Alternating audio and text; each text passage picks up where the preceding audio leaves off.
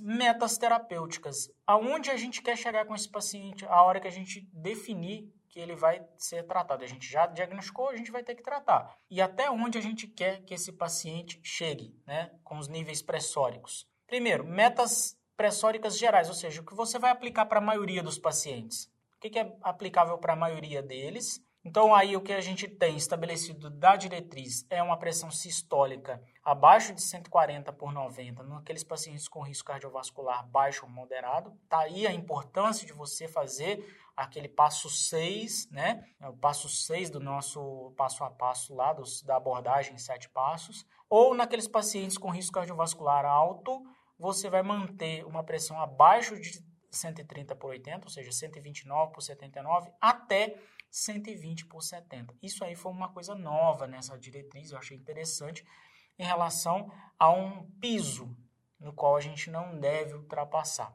Mais para frente a gente vai falar sobre isso e vou é, embasar isso que eu estou falando, mas essa, esse intervalo entre 120 e 129, entre 70 e 79 é uma coisa nova dessa diretriz e é bem interessante para a gente aplicar. Tá? Então, abaixo de 13 por 8, desde que não ultrapasse 120 por 70. Metas pressóricas específicas, de acordo com a faixa etária do paciente, ou seja, o paciente muito vozinho que chega no seu consultório, você não precisa ser tão rígido. Primeiro deles, limiar de tratamento, a partir do qual você indica a terapia farmacológica. Então, se o paciente chega no teu consultório, é um idoso frágil, baseado em score de fragilidade que você vai aplicar, é, se o paciente tem uma pressão sistólica acima de 160 milímetros de mercúrio, esse paciente deve iniciar terapia farmacológica. Não é que você não tem que iniciar a terapia né, com modificação de estilo de vida. Ou no paciente rígido, acima de 140. Mas quais são as metas? Né? Aonde eu quero